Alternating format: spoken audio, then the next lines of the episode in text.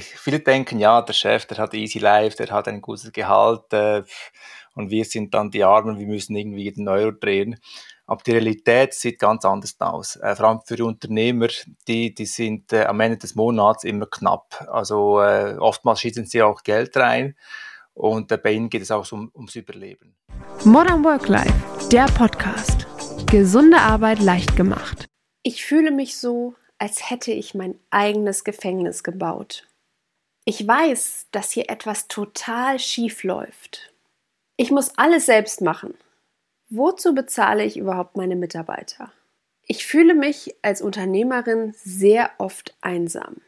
Wenn UnternehmerInnen zu Georgius Antoniades kommen, sind sie verzweifelt. Gefangen in alten Rollenbildern, wie eine Führungskraft vermeintlich zu sein haben muss, trauen sie sich nicht, ihre Gefühlswelten offen auszuleben. Von außen betrachtet mögen sie erfolgreich sein. Trotzdem dominiert die Angst ihr tägliches Handeln. Angst, den Status zu verlieren, das Gesicht vor Mitarbeitenden, Kundinnen. Angst, dass Menschen hinter die Fassade blicken. Angst zu versagen. Georgius ist Emotional Leadership Coach. Er hilft UnternehmerInnen dabei, ihr volles Potenzial auszuschöpfen und mit Leichtigkeit zu führen. Wir haben darüber gesprochen, warum es so wichtig ist, sich als Führungskraft emotional zu öffnen, warum zu viel Druck auf Vorgesetzten lastet und wie UnternehmerInnen zu MacherInnen werden. Hallo lieber George, herzlich willkommen beim Podcast von Modern Work Life. Ich freue mich, dass du heute mit dabei bist. Danke für die Einladung, Viviane. Ja, George, ich habe auf deinem LinkedIn-Profil was gelesen, was ich ganz gerne mit den Hörern und Hörerinnen teilen möchte. Und zwar zwei Sätze, die mich bewegt haben. Ähm, die würde ich jetzt gerne nochmal vorlesen. Und zwar, ähm, meine Mitarbeiter bekommen nichts auf die Reihe. Ich muss alles selbst machen. Wo, wozu bezahle ich überhaupt meine Mitarbeiter? Und ich fühle mich so, als hätte ich mein eigenes Gefängnis gebaut. Ich bin ständig unter Druck. Das waren Zitate von Kunden und Kundinnen von dir, ähm, die du da gepostet hast. Und die haben mich zum Nachdenken angeregt, muss ich ganz ehrlich sagen.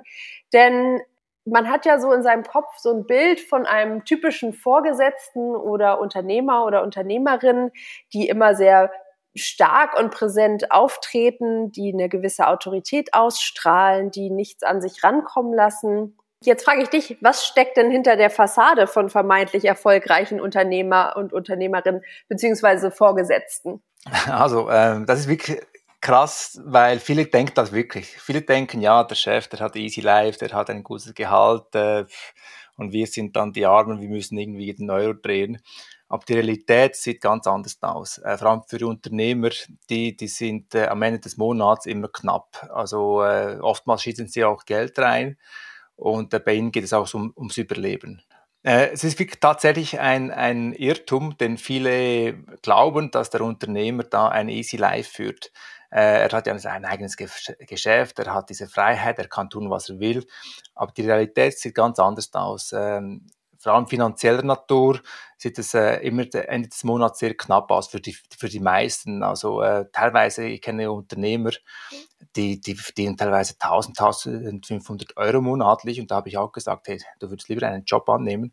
Also die schießen teilweise auch Geld rein und ähm, deshalb ist es auch sehr hart, dann ähm, das, äh, das mal äh, klar zu machen, dass, dass dann das gar nicht so ist, aber sich da, da rauszutrauen mit dieser, zu sagen, hey, Ende des Monats wird es immer knapp, äh, das ist auch mit einem Schamgefühl verbunden und auch die Angst, diese Autorität zu verlieren, weil äh, als Chef will man ja stark sein, will ja Hoffnung übertragen, will, will, der Chef will ja auch Zuversicht übertragen und, und wer möchte schon einen schwachen Chef?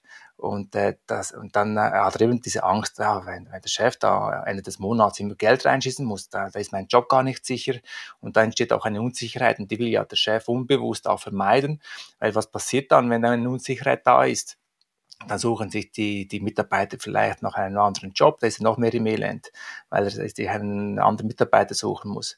Und so ist es diesem ähm, Gedankengefängnis, diesem emotionalen Gefängnis, ist er dann äh, gefangen und äh, das Fiese ist, er, er, er kann mit niemandem, mit niemandem darüber reden, der, den ihn auch versteht.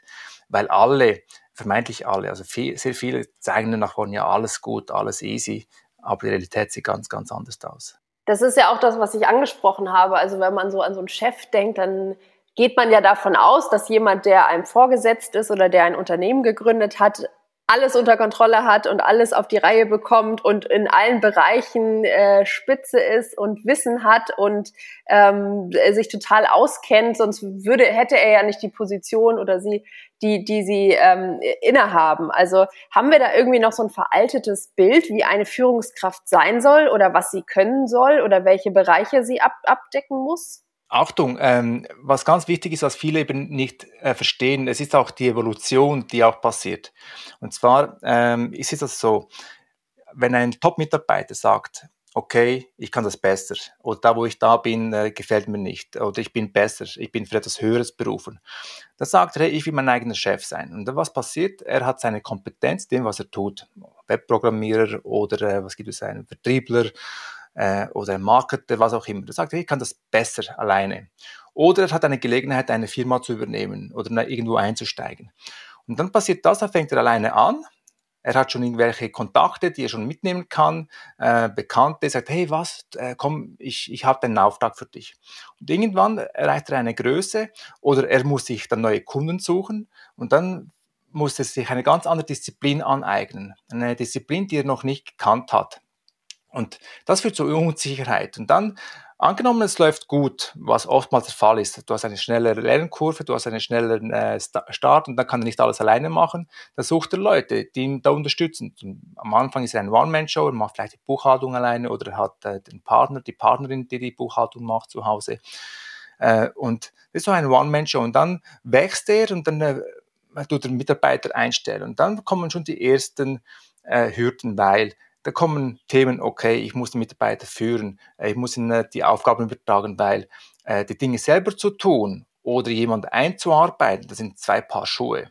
Also ich bringe ein Beispiel, äh, Leute sind gut im Kochen, aber dann das Rezept, wie sie das machen, eins zu eins übergeben, das fällt den meisten schwer. Ja, mach doch. Äh, und da, da kommt so ein Ohnmachtsgefühl hoch, weil sie glauben, derjenige muss das selber auch können.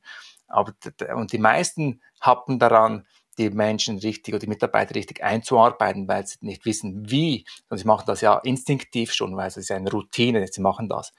Und so entsteht äh, dann äh, diese Konflikte und oftmals denken die meisten, okay, wenn ich einen Mitarbeiter habe, dann schaffe ich es mit der halben Zeit. Das ist aber das Gegenteil. Umso mehr Mitarbeiter das jemand hat, umso mehr wird es äh, komplizierter mit der Zeit. Die Illusion ist, viele denken, ja, wenn ich einen Mitarbeiter habe, dann spare ich äh, die Hälfte der Zeit. Also dann, äh, aber der Punkt ist, es ist leider nicht so. Also viele denken, ja, fünf Mitarbeiter mehr, dann bin ich fünfmal, kann ich fünfmal mehr abwickeln. Das ist äh, eben nicht so. Das, äh, da, da hat es viele Verluste, Abs Absprechungen, äh, nicht, nicht klare Kommunikation, Fehler, die sich wiederholen. Und so entsteht dann äh, diesen Rattenschwanz. Und dann ist natürlich so, dass äh, auch die, die Margen teilweise auch knapp berechnet sind. Ähm, da kommen noch Sozialkosten dazu. Gesagt, ah ja, das stimmt, das ist auch noch, was dazu kommt. Ähm, Versicherungen und das unterschätzen über die meisten. Und dann, wenn die Margen dünn sind, dann passiert das, äh, das klassische Phänomen, dass äh, die Angst eintritt. Sagt, oh, ich muss unbedingt jeden Auftrag reinnehmen, weil sonst kann ich mir die Mitarbeiter nicht mehr leisten, ich kann die Miete nicht mehr bezahlen. Und so fängt dann die Abwärtsspirale an. Die Unsicherheit wird größer, das Selbstvertrauen sinkt. Und ja, dann ist die klassische Reaktion, der Unternehmer fällt in Aktionismus. Er arbeitet noch mehr, noch härter, geht dann, er ist der Erste, der kommt, der Letzte, der geht, er arbeitet am Wochenende, weil er dann seine Ruhe hat, er kann dann seine Arbeiten aberledigen und dann äh, fängt diese ganze Frustspirale richtig an. Und dann hat er noch zu Hause noch vielleicht noch Kinder und äh, noch Partner, die auch noch was vom, vom Unternehmer wollen. Und ja, dann äh, fängt es an zu brodeln. Liegt es vielleicht auch daran, wie du gerade beschrieben hast, wenn ich mich selbstständig mache oder anfange, so ein Unternehmen aufzubauen, dann kann ich ja irgendwas oder denke, mein Wissen ist so groß, mein fachliches, dass ich sage, das, das kann ich jetzt alleine anbieten, da brauche ich niemanden hinter mir. Und liegt es vielleicht auch daran, dass das fachlich kompetent nicht unbedingt bedeutet, dass man auch Führungskompetenzen hat? Also dass da oftmals so ein Missverständnis ist, dass nur weil ich Mitarbeiter und Mitarbeiterinnen habe, dass ich nicht unbedingt auch gut führen kann. Ja, das ist schon so. Es wurde auch nie gelernt. Ähm, also ich kenne Personalleiter, die sagen, äh, HR-Verantwortliche, die seit 30 Jahren im Business sind, die sagen, hey, bei mir ist jeder Tag etwas anderes. Also es ist keine Routine, weil der Mensch ist so individuell. Und, und das wird oft äh, vernachlässigt. Und dann äh, passieren eben diese, diese Rollen, ähm, die, diese Macht, Spiele, wo sagt, hey, ich Chef, ich bezahle und du musst. Und deshalb entsteht auch dieser Frust und dann äh, auch dieser Vertrauensverlust, wo der Mitarbeiter denkt, ja, wieso soll ich mich da engagieren, wenn der Chef eh nicht vertraut und der Chef sagt, wieso soll ich dann loslassen, wieso soll ich das Vertrauen aussprechen, wenn sie nicht mal die Basics machen. Und, äh, und da ist auch wieder so ein Teufelskreis, der sich nach unten zieht. Und da kommt natürlich, das Schwierige ist diese Eitelkeit, das Ego. Das wurde auch durch die Leistungsgesellschaft äh, hochsterilisiert. Ja, du musst alles können, äh, du musst Leistungen erbringen und auch durch Social Media sieht ja alles so glänzend aus, alles so easy. Und, und dann haben die meisten ein falsches Bild. Ich muss doch alles können. Und äh, wie sollen sie das alles können? Die haben das ja nie gelernt. Also es braucht eine, das eine Entwicklung und es braucht auch Geduld und es braucht vor allem diese Bereitschaft, diese Demut zu sagen, okay, ich kann das noch nicht, ich will das lernen, ich gehe in eine Ausbildung, weil eine Unternehmerausbildung in diesem Sinne gibt es gar nicht so, weil ähm, ja, weil das so vielfältig ist. Was ich aber noch sehe als Ergänzung, was ganz wichtig ist, viele haben noch das Mindset vom Selbstständigen. Und es gibt verschiedene äh, Stufen vom Selbstständigen zum Manager und dann vom Manager zum Unternehmer und vom Unternehmer zum Investor. Das heißt, äh, du hast eine ganz andere Brille, du hast ganz andere Tätigkeiten, du musst ganz anders denken und handeln, je nach Rolle, die du hast. Und viele versuchen die Rolle des Selbstständigen, des Managers, des, des Führenden und des Unternehmers eine ganz andere Aufgabe hat, äh, unter einen Hut zu bringen. Und dann gibt es äh, ja ein, ein schlechter Mix sage ich jetzt mal so, gelinde gesagt. Um nochmal auf ähm, das Zitat von einem deiner Kunden zurückzukommen, also ähm, der hat ja geschrieben, ich fühle mich so, als hätte ich mein eigenes Gefängnis gebaut. Und du hast es ja gerade schon angeschrieben, dass Führungskräfte oftmals zu viele Rollen übernehmen möchten. Also dass sie gar nicht genau wissen, was bin ich jetzt eigentlich? Bin ich äh, operative Ausführung? Bin ich, bin ich Vorgesetzter? Bin ich noch Selbstständiger, der, der mit irgendwie am, am, am, am, am Projekt arbeiten möchte oder sowas? Ähm, lastet zu viel Druck auf Vorgesetzten? Also äh, erwarten wir zu viel? Erwarten wir, dass sie alle Bereiche abdecken können und müssen? Ähm, und und äh, sehen wir die quasi als, als Übermenschen, die ähm, ja gar kein Privatleben haben und nur für die Firma leben? Absolut. Der, der, der, Knackpunkt ist der, der, die Führungskraft denkt, er müsste über alles Bescheid wissen, er muss in allen Bereichen gut sein. Weil wenn er das nicht ist, dann verliert er sein Gesicht, dann verliert er seinen Status, dann äh, wird er ausgenutzt. Und das ist diese Angst, die da mitschwingt. Aber ein guter Leader, der nimmt einen Mitarbeiter, die besser sind als er, weil seine Aufgabe ist, die besten Menschen zusammenzubringen, ein Team zu formen, die zusammen auf ein Ziel hinarbeiten auf eine Mission. Das ist seine Aufgabe, aber das ist ihm gar nicht bewusst. Er hängt immer noch diese alte Denkschlaufe drin und ähm, ja, diesem alten äh, Fixed Mindset. Und das ist, das, ist ein größtes Verhängnis. Und äh, sein Gefängnis hat er gebaut, weil er in Geld investiert hat. Er hat irgendwie eine Wertschöpfung aufgebaut und sagt, okay, wenn ich jetzt alles äh, liegen lasse, dann verliere ich das alles. Was mache ich stattdessen? Äh, und und so bleibt ihm keine andere Wahl übrig, als irgendwie diesem Hamsterrad täglich einzusteigen und zu rennen. Du hast es gerade schon angesprochen. Also ich glaube, äh, oftmals liegt es auch daran, dass eben Führungskräfte beziehungsweise ja auch ähm, andere Personen Schwierigkeiten damit haben, zu delegieren. Also Verantwortung abzugeben und vielleicht auch mal zuzugeben, das kann ich noch nicht, das muss ich noch lernen oder das kann jemand anderes besser und der ist, der ist viel, viel, viel besser für diese Rolle oder für diese Position geeignet. Also ab welchem Punkt muss ich denn als Führungskraft erkennen, das sollte ich lieber delegieren ähm, und äh, das sind meine Kernbereiche, worauf ich mich konzentrieren muss, weil jeder Mensch ist ja unterschiedlich und es gibt ja auch Führungskräfte, die vielleicht lieber sich kreativ einbringen möchten und, und nicht so viel operativ. Also wo ist so dieser Moment, was du beschrieben hast, wo ich quasi vom Selbstständigen zum Unternehmer wechsle? Wichtig ist da Klarheit. Er muss äh, Klarheit haben, was will er überhaupt? Wie will er seinen Tag beschäftigen? Es ist absolut in Ordnung zu sagen, hey, ich bin, ich blühe auf meiner Kreativität, da bin ich in meinem Superstate ähm, und, und das ganze Management, HR und alles, was dazu braucht oder die Strategie, da nimmt er jemand, der das kann, der diese Erfahrung schon hat. Ich meine, als die Google-Gründer ähm, da Google aufgebaut haben, die haben gesagt, hey, wir haben noch nie ein großes Unternehmen geführt, wir müssen uns jemanden nehmen, einen CEO, der diese Erfahrung hat. Und das braucht diese Demut, auch zu sagen, ich nehme jemanden, der das kann. Und auch diese Klarheit, was will ich wirklich, was, was, was erfüllt mich, was macht mir Spaß. Und äh, ich habe früher auch gerne Buchhaltung gemacht. Ähm, aber irgendwann sage ich mir, okay, ich kann sie, ich kann die Buchhaltung führen, ich mache es auch gerne, damals habe ich es gerne gemacht, aber das ist heute nicht ein Part meines Games. Und äh, da muss ich auch das äh, mir zugestehen und sagen, äh, um mein Ego zu, zu zügeln und sagen, okay, ich nehme jemanden, der das kann und den auch zu bezahlen. Und oftmals ist da auch eine gewisse Geiz da äh, oder eine falsche Denke zu sagen, hey, ich, ich, ich, ich kann das ja selber, wieso soll ich jemanden dafür bezahlen? Und genau da sind diese Stolpersteine, die eben viele eben machen. Aber nochmals, diese Klarheit, was erfüllt mich, mit was will ich mich täglich beschäftigen am besten, das haben ja die wenigsten äh, Unternehmer, dass sie ein, eine Job Description für sich erstellen. Ähm, was, sind, was sind meine Aufgaben in meinem eigenen Unternehmen? Und das auch kommunizieren. Und auch kommunizieren, die Mitarbeiter kommunizieren, hey, das sind meine Aufgaben und das sind deine.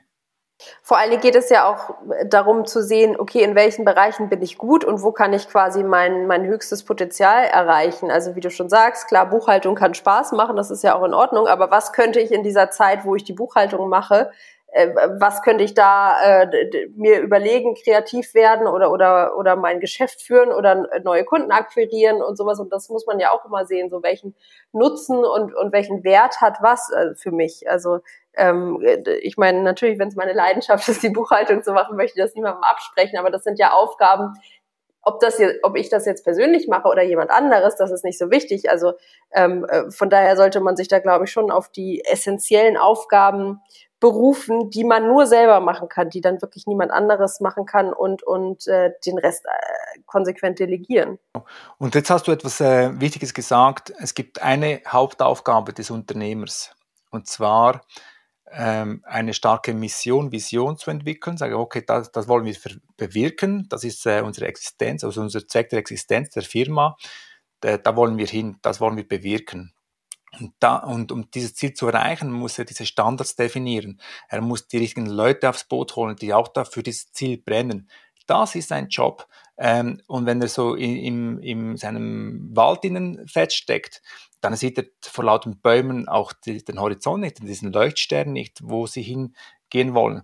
Weil, ja, wenn er sein Unternehmen hat, um, um sich zu beschäftigen, um Geld zu verdienen, dann hat es keine große Kraft. Aber wenn er einen Nutzen, wirklich starken Nutzen stiften will, dann muss er oben, oben stehen und schauen, okay, Leute, da geht's hin und das ist unsere Crew. Wer will dabei sein, wer will aussteigen, könnt jederzeit aussteigen, aber will einfach eine Crew haben, die für, genau für dieses Ziel brennt und nicht, damit sie Ende des Monats ihr, ihr Lohn be bekommen. Genau, wie du gerade sagst, so sorgt man natürlich auch dafür, dass man Mitarbeiter und Mitarbeiterinnen hat, die halt eben diese Vision teilen und, und äh, die Mission verfolgen und, und halt auch ein, äh, und, und schafft es einen gewissen Sinn in der Arbeit zu geben. Also, also ich, ich stelle mir immer so die Führungskräfte oder Leader vor wie so ein Kapitän, der halt das Schiff steuert und ähm, weiß, wohin es geht irgendwie und da so ein Polarstern oder sowas ansteuert und, und genau den Kurs hält und alle anderen quasi sagt, zu, an, zu allen anderen quasi sagt, wir kommen an, macht euch keine Sorgen, ich habe das Schiff im Griff und, und ihr könnt einfach nur eure Aufgaben erfüllen und ich halte das hier quasi alles zusammen. Also ich finde das eigentlich immer so ein ganz schönes Bild für Führungskräfte, dass die halt eben sozusagen so das, das Steuer in der Hand haben und natürlich auch äh, dafür sorgen muss, müssen, dann äh, durch Sturm und alles zu kommen und halt die Crew zusammenzuhalten. Wichtig ist auch, dass er auch in der Lage ist zu sagen, hey, jetzt äh, kann auch jemand anderes das Steuer übernehmen weil es gibt vielleicht Situationen, wo, wo ein Sturm aufkommt und dann ist jemand aus der Crew dabei, der genau diese Kompetenz hat, äh, mit, mit solchen äh, Situationen umgehen zu können. Das ist äh, auch wichtig im Team, äh, dieses Vertrauen zu haben, wenn, wenn eine schwierige Situation ist, dass jemand sagt, hey, ich fühle mich ermächtigt, ich übernehme jetzt den Lead und dass auch der, der Leader sich da zurücknimmt und sagt, okay, go for it. Ähm, das ist am Schluss auch Leadership, wo, wo ich auch mich wohlfühle, weil ähm, vorne immer vorne äh, vorne vorausrennen, das ist auch sehr anstrengend. Also ein starker Leader, der führt äh, von, von hinten, geht nach vorne, wenn es nötig ist, sagt, hey, da gehen wir, aber dass jeder den Raum hat zu sagen, okay, da bin ich stark, ich übernehme jetzt. Auch wenn ein Akquisegespräch ist oder wenn es jetzt darum geht, um Prozesse zu optimieren, dass jemand sagt, hey, komm, ich mache das gerne, ich übernehme jetzt, ohne aufgefordert zu werden. Das ist Leadership. Welche Rolle spielt Angst dabei, dass sowas eben nicht passiert, also dass nicht delegiert wird, dass nicht abgegeben wird? Ist, kommt da oftmals so das Gefühl bei den Führungskräften auf, was du vorhin auch angesprochen hast, ähm, wenn ich jetzt quasi zugebe, dass ich das nicht kann, äh, dann verlieren meine Mitarbeiter und Mitarbeiterinnen das Vertrauen in mich oder dann zeige ich Schwäche oder ähm, dann denken die doch irgendwas über mich später oder dann stellt sich auf einmal raus, dass jemand anderes das viel besser kann als ich oder sowas. Also, also inwiefern wird so der Arbeitsalltag von Unternehmern und Unternehmerinnen durch Angst bestimmt? Extrem viel, weil der, ähm, der Unternehmer hat ja nicht nur eine äh, ein, eine, ein Druck von vorne, sondern er hat irgendwie 360 Grad Druck. Er hat, äh, er sitzt, also er steckt in einer Sandwich-Position drin. Er muss schauen mit den Finanzen, er muss den Markt beobachten, er muss die Mitbewerber beobachten. Er hat noch Druck zu Hause, er muss für seine Gesundheit noch sorgen, er muss äh, für die, für das, äh, für die Zufriedenheit der Mitarbeiter schauen, er muss schauen, dass die, äh, dass alles rund läuft. Also der ist rundweg, ist er immer auf, auf, auf, auf Nadeln sozusagen. Und und deshalb ist auch immer eine Angst da, weil alles ist ja ungewiss, es ist so schnelllebig. Also plötzlich ist da ein Mitwerber auf, auf dem Schirm, wo er gar nicht gesehen hat oder äh, er muss auch Innovation betreiben, die ganze Digitalisierung, es ist alles schnelllebiger geworden, also er muss irgendwie da mithalten können. Und mit diesem Druck umzugehen, das, das führt automatisch zu Ängsten, weil Zukunft, ja, er weiß ja nicht, ja, wenn ich jetzt in da digitalisiere, wenn ich jetzt das mache oder diese Maßnahme ergreife, hat die Erfolg. Äh, und oftmals ist es so, viele wollen schnell den Erfolg, aber das passiert nicht über Nacht. Und da sind die wenigsten bereit, da zu investieren. Diese Gewissheit, diese Stärke, diese, diese Gewissheit, hey, wir sind gut. Wir sind wirklich saumäßig gut. Es geht nicht um Überheblichkeit, sondern zu sagen, hey, was, das, was wir machen, da sind wir saumäßig gut und wir getrauen uns auch herauszugehen, auch bereit sind, auch den Preis zu verlangen, weil sie einen guten Job machen. Und die wenigsten haben auch dieses Selbstvertrauen. Sie spüren, sie machen einen guten Job, aber sie haben nicht dieses Selbstvertrauen. Und da mangelt es auch an vielen, weil sie Beweise finden im Alltag, was alles schief läuft und sagen sie, ja, wir schaffen nicht mal die Basics, wie sollen wir dann äh, für uns einstehen? Und dann passiert äh, das Unbewusste, da kommt so dieses Ego raus. Ja, wir wollen diesen Preis, aber der Kunde spürt, okay, da ist mehr Fassade als äh, wirklich Substanz dabei. Und deshalb ist wichtig, diese emotionale Klarheit, diese Substanz, dieses Selbstvertrauen von innen aufzubauen. Und das ist ja diese Gratwanderung zwischen Arroganz und Selbstsicherheit. Ich meine, das ist ja auch unser Thema heute, Emotional Leadership. Also wie wichtig ist es, sich emotional zu öffnen und auch mal zu sagen, ich kann das nicht oder ich mache mir Sorgen oder das und das macht mir Angst oder äh, ich weiß jetzt nicht mehr genau den Weg, äh, könnt ihr mir helfen oder sowas. Also wie wichtig ist das und, und was für Vorteile bringt das vor allen Dingen? Also weil ich glaube, viele haben immer äh, die, die Angst, wie wir gerade schon gesagt haben, sich eben zu öffnen und dann eben Schwäche zu zeigen, ähm, weil vielleicht noch irgendein altes Bild im Kopf ist, wie man als Chef oder Chefin zu sein hat. Ähm, ja, was macht das mit einem und vor allen Dingen auch mit, mit dem Unternehmen und mit, mit, mit dem ganzen Workflow und Prozessen, wenn man sich auf einmal auch mal öffnet und, und emotionaler wird? Ich mache mal ein, eine Metapher auf ein Bild. Angenommen, es ist eine Gruppe von 10, 20 Leuten, die gehen äh, auf eine äh, Adventure-Reise, auf eine Abenteuerreise. Und die Leute, die, die wollen ja wissen, hat der Guide, den sie sich anvertrauen, hat der den Laden im Griff? Und Wichtig ist, dass sie wissen, okay, egal was passiert, er übernimmt die Verantwortung, respektive er, er, er hat den, den Mut, Dinge zu tun, auch wenn er Angst hat. Und als Leader ist es absolut enorm zu sagen, hey Leute, ich habe Angst, aber ich tue das. Auch wenn ich Angst habe, weil diese Angst ist unbegründet, ist nur im Verstand. Es ist nicht überlebenswichtig, es hat nichts mit Leben und Tod zu tun. Und die Leute wollen spüren, okay, auch wenn er Angst hat, tut er die Dinge, die notwendig sind. Er geht da durch der, mutig durch diese Angst durch.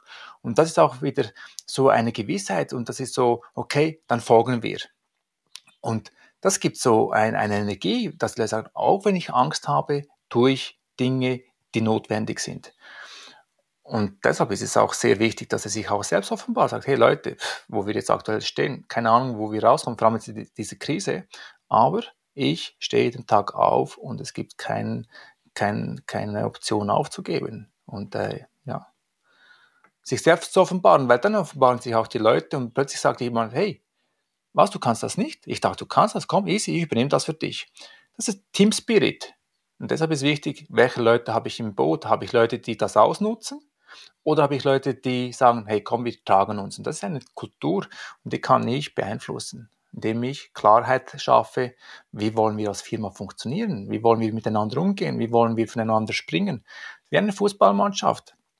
Wenn du nur ähm, Multistars hast, die nicht voneinander rennen, das ist kein Erfolg garantiert, sondern ein Team, das voneinander rennt, die haben schlussendlich am meisten Erfolg.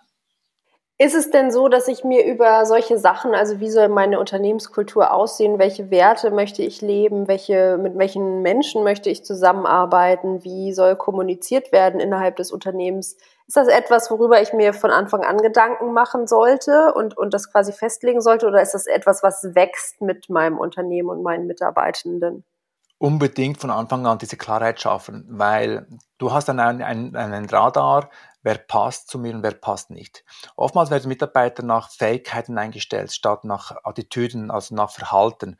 Weil wenn jemand ähm, gut in der Buchhaltung ist oder gut im Vertrieb ist, aber der geht über Leichen, dann ist zwar gut für, für den finanziellen Erfolg kurzfristig, aber wenn er dann äh, das ganze Team vergiftet, dann äh, sabotiert er die ganzen Prozess. Also von dem her ist wichtig, äh, von Anfang klar zu sein, hey, was macht mich aus? In welchem Umfeld würde ich gerne arbeiten? Äh, was für Leute will ich um mich haben, um am Morgen motiviert zur Arbeit zu fahren? Und das brauchst du am Anfang. Klarheit, weil durch diese Klarheit kann ich viel einfacher führen. Ich kann sagen, hör zu, äh, mein lieber Max, äh, das, was du sagst, ist absolut richtig, wenn etwas schief läuft. Aber die Art und Weise, da das mi, mi, mi, mi, mi und da, da, da, da, da und da alles ist scheiße, die Art und Weise ist nicht cool. Aber der Inhalt der Botschaft, absolut d'accord. Und wenn ich diese Klarheit habe, habe ich auch Handlungsspielraum, auch zu informieren, hör zu, äh, so funktioniert es bei uns. Das sind die Regeln, äh, darfst gerne mitspielen und wenn nicht, kein Problem, halt nicht, dann äh, kannst du wieder gehen.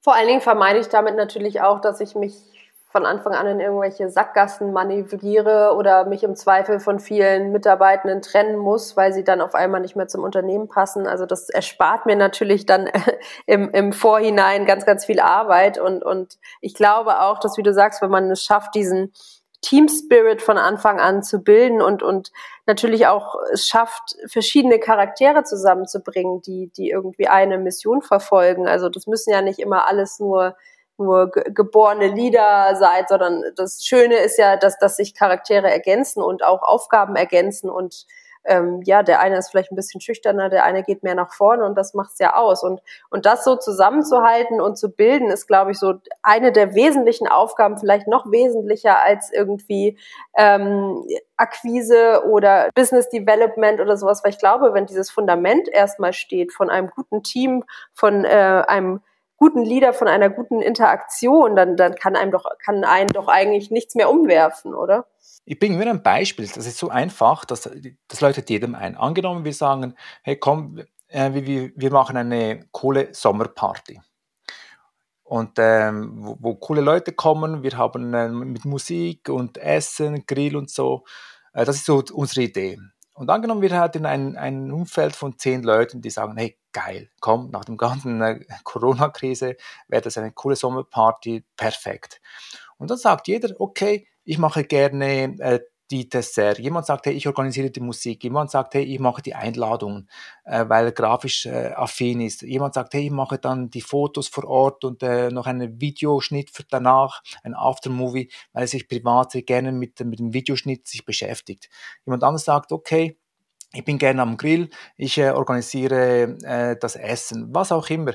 Und jeder pickt sich dann das raus, worauf er Lust hat, wo er gut darin ist. Und am Schluss kann es sein, dass vielleicht zwei, drei Tätigkeiten übrig bleiben, sagen, okay, die sind noch übrig geblieben. Äh, sagt, okay, komm, ich mache das auch noch.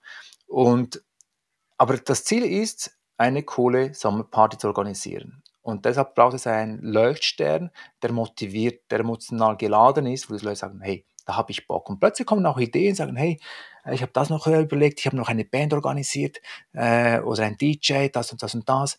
Und der kommt da für er sagt, oh, hey, ich habe auch die Schnauze voll von Corona, ich komme umsonst. Äh, und er hat sogar die Anlage, die er mitbringt, äh, die eh im Keller steht. Er sagt, hey, cool, dass er wieder unter Leuten äh, auflegen darf. Ähm, das ist eine ganz andere Energie, als wenn jemand sagt, okay, wir machen jetzt das und äh, wir wollen ein Event machen, damit wir wieder aufs Corona kommen und sagen, ah, okay, du machst das, du machst jenes und äh, ja, ist eine ganz andere Energie. Und das äh, leuchtet allen ein, mit dem ich, mit mit, wo ich das erzähle, sagen, ja, cool, es wäre so einfach. Aber nicht alle finden Grillpartys cool. Also von dem her muss ich die Leute aufs Boot holen, die sagen, hey, ich habe Lust auf Grillpartys zu organisieren oder Sommerpartys zu organisieren. Oh, ich glaube, momentan findet man da viele Leute, die da Lust drauf haben. ja, du hast es auch gerade schon angesprochen. Also wir befinden uns ja seit äh, ja, etwas mehr als einem Jahr in einer Ausnahmesituation. Was würdest du denn sagen, bewegt Führungskräfte momentan am meisten? Also wo sind die Punkte, die sie vielleicht emotional bewegen könnten und wo sind die Stellschrauben, die sie setzen müssen, um halt eben ihre Mitarbeitenden gut durch diese immer noch anwährende Krise zu führen? Also Punkt Nummer eins ist das, dass viele reaktiv, also reagieren statt agieren. Also das ganze Homeoffice mit dem ganzen New Work-Gedanken, das hätten sie ja vor, das ist ja, das Thema ist ja nicht neu, das ist ja vor fünf Jahren hätte sie schon damit anfangen sollen. Also alles, was jetzt passiert, von heute auf morgen digital zu führen, das war, äh, ja, das ist, das ist das Ergebnis, weil die Leute ihre Aufgabe nicht gemacht haben. Das heißt, ähm, aktuell müssen sie schauen, wie schaffen Sie den Druck von den Leuten, die zu Hause arbeiten und noch Partner zu Hause ist, mit den Kindern, Homeoffice, äh, äh, dann Homeschooling und so weiter und so fort. Wie können Sie damit umgehen? Weil die sind ja voll am Anschlag. Und wie können Sie einfach kommunizieren ohne vielen langen E-Mails, ohne äh, langen Online-Zeiten? Und da müssen Sie Klarheit gewinnen, dass Sie auch mutig sind zu sagen, okay, wir kommunizieren nicht mehr mit langen E-Mails, sondern wir kommunizieren äh, über das und das und das, diese Plattformen. Aber dann müssen, sich, müssen sie auch mutig sein, einfach wegzulassen. Und das sind neue Fähigkeiten. Und da müssen sie bereit sein, auch mutige Dinge zu tun, die sie verpasst haben. Es ist wie beim Schwimmen. Ich habe, ich weiß, ich habe einen Triathlon. Ähm, und wenn ich nicht trainiere auf dieses Triathlon beim Schwimmen, da kommt der Tag X, wo ich dann reingeworfen werde und dann muss ich damit umgehen können. Aber es wäre ja schade, wieso habe ich nicht äh, ein Jahr vorher schon angefangen zu trainieren, damit ich besser werde. Und ähm, das ist jetzt das Ergebnis, das eben viele versäumt haben. Und deshalb ist es wichtig, mal einen Schritt oder zwei Schritte zurückzugehen und sagen, okay, was können wir weglassen? Was ist wichtig, was ist nicht mehr wichtig? Und sich neu organisieren. Und äh, auch die Teams fragen, hey, was meint ihr dazu? Und dann auch zuhören und dann neu organisieren. Ich finde vor allen Dingen ist jetzt ein, oder auch schon im, im letzten Jahr ein guter Zeitpunkt, um sich emotional zu öffnen. Also um auch mal zu sagen, wir stecken ja alle in der Krise, das ist eine ungewohnte Situation. Wir wissen nicht, wo es hingeht, wir wissen nicht, wie, wie lange es dauert. Und das, was du vorhin auch angesprochen hast, dass man halt eben einfach sagt, aber wir geben nicht auf und äh, wir, wir halten das irgendwie alle gemeinsam zusammen und, und wir schaffen das. Und ähm, ich, ich glaube, das ist vielleicht etwas, was, was äh, viele Führungskräfte so im letzten Jahr versäumt haben, in den gezielten Austausch mit ihren Mitarbeitenden zu gehen und, und ähm, Sachen zu besprechen, vielleicht auch mal äh, einzugestehen, dass das Fehler gemacht wurden oder dass, dass, dass äh, kurzfristig falsche Wege eingeschlagen wurden, die vielleicht nichts gebracht haben, das zu evaluieren und halt eben in der Kommunikation mit den Mitarbeitenden einfach zu sagen, hey, wir geben jetzt nicht irgendwie nur den Takt an, weil wir wissen eigentlich auch nicht so genau, äh, was passiert oder was diese Krise ist. Ähm, da brauchen wir eure Hilfe und wir müssen das gemeinsam schaffen irgendwie. Also wie ist da so dein Gefühl? Wie, wie gut wurde das gehandelt von den Führungskräften? Also zumal müssen wir auch eingestehen, so eine Krise ähm, ist ja noch nie eingetreten. Also deshalb ist es auch, heißt es auch Krise. Äh, Krisen sind deshalb Krisen, weil die Leute das noch nie erlebt haben. Weil sonst wäre es ein Problem. Und die Kunst ist, die Krisen sind ja nicht neu, die, die gibt es seit Jahr, Jahrhunderten. Die Kunst ist, wie gehe ich mit Krisen um? Und die kommen ja zuerst schleichen und plötzlich sind sie ja da. Und dann kommt zuerst Widerstand. Also das wird ignoriert. Ja, ja, zum Beispiel bei Corona, ja, ja, da ist in China, äh, Wuhan, das, und das ist so weit weg, das interessiert uns gar nicht, betrifft uns ja nicht. Und plötzlich ist er da, vor der Haustüre. Sagt, oh, kann das sein? Und dann ist es da und da kommt, oh, Widerstand. Und das versuchen die Leute mit den alten Denkmustern diese Krise zu lösen. Auch Ehekrisen, egal was, die Leute versuchen mit alten Denk- und Verhaltensmuster diese Krisen zu lösen. Das funktioniert nicht, weil sonst hätte sie, wäre es ein Problem, hätten sie es ja gelöst. Also es ist wichtig, mal loszulassen. Loszulassen, okay, ich akzeptiere das. Ich akzeptiere das, dass ich diese Corona-Krise selber nicht meistern kann, weil ich es noch nie erlebt habe. Und das Loslassen, dann durch das Tal der Tränen zu gehen. Okay, ich ergebe mich. Ich bin jetzt demütig und lerne jetzt dabei. Und dann entsteht Innovation. Da kannst du nehmen und sagen, okay, was können wir anders machen als die Vergangenheit? Was, äh, vielleicht ist es auch Gelegenheit, mal alles zu entrümpeln. All diese Prozesse, die wir aufgebaut haben in den letzten Jahren, mal zu hinterfragen, ist es noch notwendig? Wie wollen wir unsere Zukunft gestalten? Aber diese Tal der Tränen, da müssen die Leute gehen. Und umso mehr Widerstand das gegeben wird, umso länger haltet, hält die Krise. Eine Beziehungskrise. Wenn ich immer dagegen gebe, nee, nee, es wird schon irgendwie, es wird schon irgendwie, dann dauert die ja Monate, Jahre lang. Aber wenn ich sage, okay, ich schaffe das nicht, ich ergebe mich, ich will das ändern und ich hole mir jemand oder wir machen das gemeinsam, wenn wir dieses Ego loslassen, den Verstand loslassen, durch das Tal der Tränen gehen, dann entsteht etwas Neues. Und das verpassen die meisten, weil sie eben im Verstand hängen, weil das unsere Gesellschaft gelehrt hat.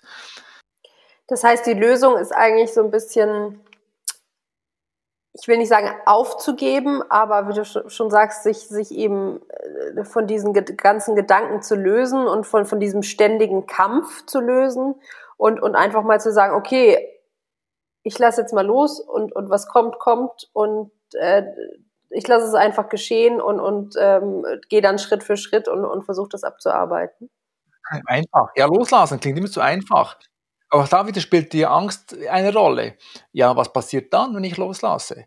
Weil der Punkt ist ja, der Mensch will ja Kontrolle. Kontrolle über sein Leben, über sein Business, über die Finanzen, über die Beziehung und, und, und, und. Haben wir ja so gelernt. Aber Kontrolle ist so anstrengend. Wichtig ist rein, reinfühlen, einfach agil bleiben. Also agil ist ja auch so abgedroschen. Einfach äh, diese Dynamik mal rein, ja, dies, diese, diese Leichtigkeit zu haben, okay, wie will ich diese Mission erfüllen und äh, was, was kann ich tun und wie kann ich, ja, dynamisch bleiben, auch gedanklich und nicht starr. Und das braucht halt, ja, das Training. Das heißt, ist diese Kontrolle etwas, was quasi einen großen Stressfaktor von, von Führungskräften ausmacht? Also, dass sie ständig versuchen, alles zusammenzuhalten und, und zu kontrollieren und, und alles vorauszusehen? Also ist das, ist das eigentlich, wo, wo, der, wo der, die Wurzel des Stresses liegt? Ja, es gibt verschiedene Einflussfaktoren. Also Kontrolle ist sicher ein extremer äh, Stressfaktor, was passiert. Äh, wenn, wenn, wenn du keine Kontrolle hast, also du hast Erwartungen und wenn die Erwartungen nicht erfüllt werden, das löst äh, Kontrollverlust aus, Angst, weil es könnte was passieren, was du nicht im Griff hast. Und das könnte, das führt dann zu Angst, unnötiger Angst. Was noch dazu kommt, was noch verstärkend ist, dass der Mensch aktuell äh, hier in einer, also ist in einer Informationswelt, also das menschliche Gehirn kann all diese Informationen, die auf uns einprasseln, nicht verarbeiten. Geht nicht. Ist too much. Ganze Newsmedien, Social Media ist viel zu viel. Die kann sie gar nicht bearbeiten, verarbeiten. Und das tut es auch noch verunsichern. Er weiß gar nicht, was soll ich noch glauben, wo soll ich mich orientieren. Und, und da kommt dieser Teufelskreis. Und was krass ist, seit 2015 ist ja die Produktivität ist ja am Sinken.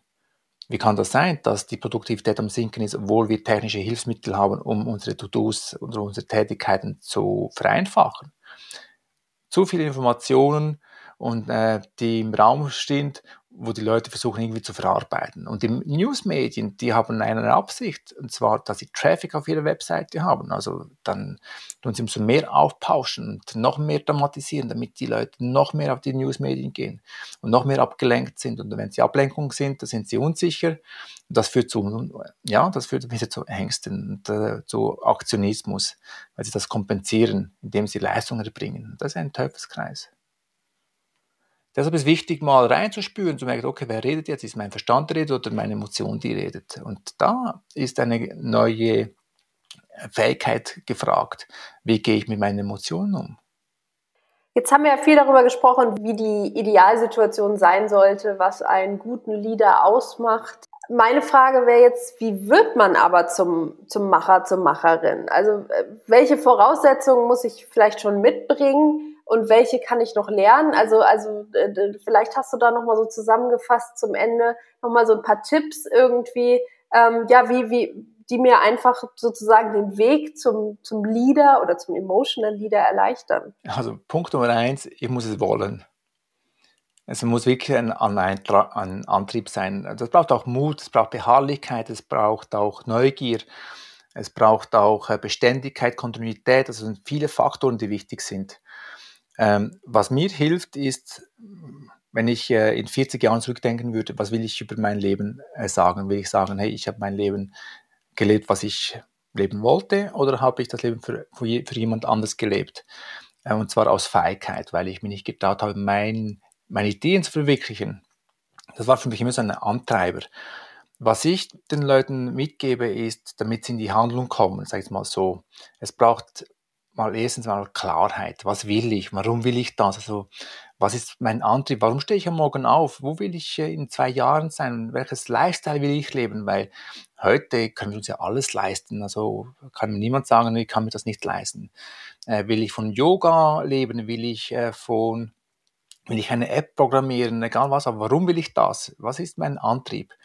Und dann also diese Klarheit, was will ich und dann was will ich nicht mehr, oder was hindert mich, besser gesagt, was hindert mich, äh, dieses Ziel zu erreichen. Oftmals äh, kannst du das fragen, okay, weiß ich nicht, wie das geht. Das ist eine Fra Frage des Wissens, das kriegst du im Internet kostenlos, weil äh, heute kannst du alles lernen im Internet. Oder äh, hast du Selbstzweifel, kann ich das überhaupt? Ähm, Habe ich vielleicht Angst? Was ist, wenn ich scheitere? Oder der dritte Einfl Faktor könnte sein, Einwand könnte sein, ja, was sagen die anderen? Ich habe doch Kinder, ich habe Verantwortung. Also diese Hindernisse stehen im Raum, die muss ich kennen. Und dann muss ich äh, sagen, okay, welcher Big Domino muss ich umlegen, damit ich vorwärts komme? Also welches größte Hindernis ist es? Meistens sagen die Leute ja keine Zeit, kein Geld. Also wie findest du, äh, das sind nur Symptome. Und da, da, muss ich nach den Ursachen suchen. Also das ist, da, diese Aufgaben muss er machen. Und dann einen Plan erstellen. Okay, ich mache die nächste Zeit, stehe ich eine Stunde früher auf, um das zu lernen, um meine neue Fähigkeiten zu lernen. Also da muss auch was getan werden. Einfach bestellen im Universum und denken, äh, es passiert von alleine, da wird es schwierig. Also ich muss etwas tun, äh, in die Handlung kommen. Dann ist es wichtig, neue Gewohnheiten aneignen, weil ein Ziel alleine reicht nicht, weil übrigens die wenigsten haben Ziele sogar schriftlich festgelegt. Und da sind sie im Reaktivmodus und nicht im Aktivmodus. Äh, also diejenigen, die ein Ziel haben und sich nicht umsetzen, da fehlt es meist an den Gewohnheiten. Das heißt, eben muss mir im Klaren sein, welche neue Gewohnheiten muss ich mir aneignen, um das Ziel zu erreichen und welche äh, Gewohnheiten hindern mich aktuell, um mein Ziel zu erreichen. Klassisches Beispiel ist mit dem Abnehmen.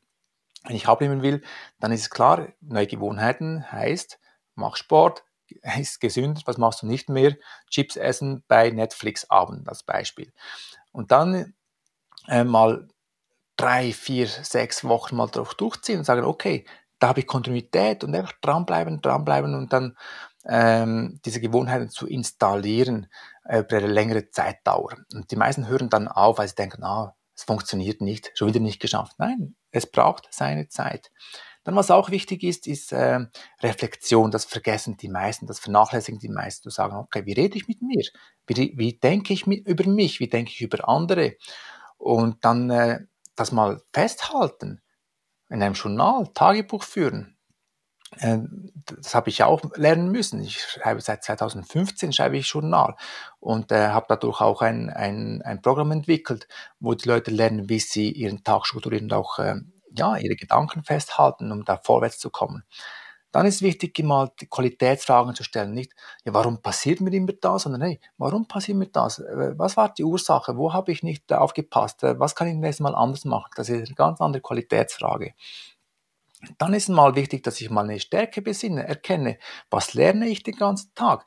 Oftmals denken die Leute, ja, was habe ich den ganzen Tag gemacht? Äh, statt sagen, hey, was habe ich heute gut gemacht? Was mache ich das nächste Mal anders?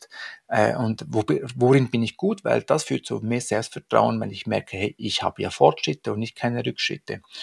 Und dann ist auch wichtig bei der Reflexion, dass ich meine Hindernisse, meine emotionale Hindernisse erkenne und auch behebe. Was auch wichtig ist, äh, diese eigene Weiterentwicklung. Die meisten haben aufgehört, sich weiterzuentwickeln. Das hört nie auf. Ähm, sogar die, jedes iPhone oder jedes Smartphone hat regelmäßige Updates. Warum updaten wir nicht unser Betriebssystem? Also, und viele wissen nicht, wie, wie sie da zum Ziel kommen. Und das Internet ist voll von Anleitungen. Also es ist wichtig, mal diese, dieses Wissen anzueignen, das noch fehlt, um sein Ziel zu erreichen, besser Führungskraft zu, zu werden oder wie kann ich Homeoffice besser organisieren und, und, und, und. Das ist alles verfügbar, dieses Wissen. Also alles andere ist eine Ausrede. Dann ist wichtig, dieses Fix- und äh, Growth-Mindset zu erkennen. Denke ich, ja, wie soll das gehen? Äh, das haben wir noch nie gemacht. Oder sagen, hey, wir haben das noch nie gemacht, aber wir wollen jetzt herausfinden, wie wir das schaffen. Das ist eine ganz andere Einstellung. Dann, was auch wichtig ist, was viele vernachlässigen, hol dir einen Mentor. Jemand, der das schon gemacht hat, wo, wo weiß, wie das funktioniert. Dann hast du Sicherheit und Geschwindigkeit, dass du schneller in die Umsetzung kommst. Und ich bin überzeugt, dass etwa in fünf oder zehn Jahren jeder Mensch vielleicht einen Mentor hat. Und das hilft extrem, um selber weiterzukommen. Und äh, das ist keine Schande jeder Mensch hat einen Mentor in der, in der Kindheit schon gehabt, äh, beim Fahrradlernen, wie man Fahrrad fährt oder eine Sprache lernt. Äh, wir haben immer jemanden gehabt, der uns unterstützt hat. Und dann ist Training, Training, Training, Training, Training, Training. Und am Schluss, was ganz wichtig ist, ist ein Umfeld gestalten, das aufs gleiche Ziel einzahlt und sagen, hey, ich habe diese Idee, äh, willst du mitmachen? Dann hast du gesagt, hey, cool, wir unterstützen uns gegenseitig. Selbst, Selbstoffenbarung, zu sagen, hey, das ist, da habe ich gelernt, da bin ich gestrauchelt letzte Woche, das gebe ich rein, äh, damit wir den Fehler nicht nochmals machen. Sagen, ah, cool, und ich habe das, mir ist das passiert und so lernen wir gegenseitig, sich selbst offenbaren. Und was auch wichtig ist, ist andere groß machen. Zu sagen, hey, was du machst, grandioser Job, gefällt mir, weiter so.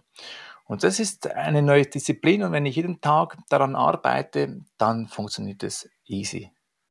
Lieber George, ich danke dir ganz, ganz herzlich für so viel Einblicke in die Emotional Leadership und wünsche mir wirklich, dass ganz, ganz viele Führungskräfte diesen Podcast hören und natürlich auch dich verfolgen, deine Workshops besuchen, weil ich glaube, das ist der einzige Ansatz, wie wir in Zukunft ja führen können und, und müssen. Danke dir, Viviane. Modern Work Life, der Podcast. Gesunde Arbeit leicht gemacht.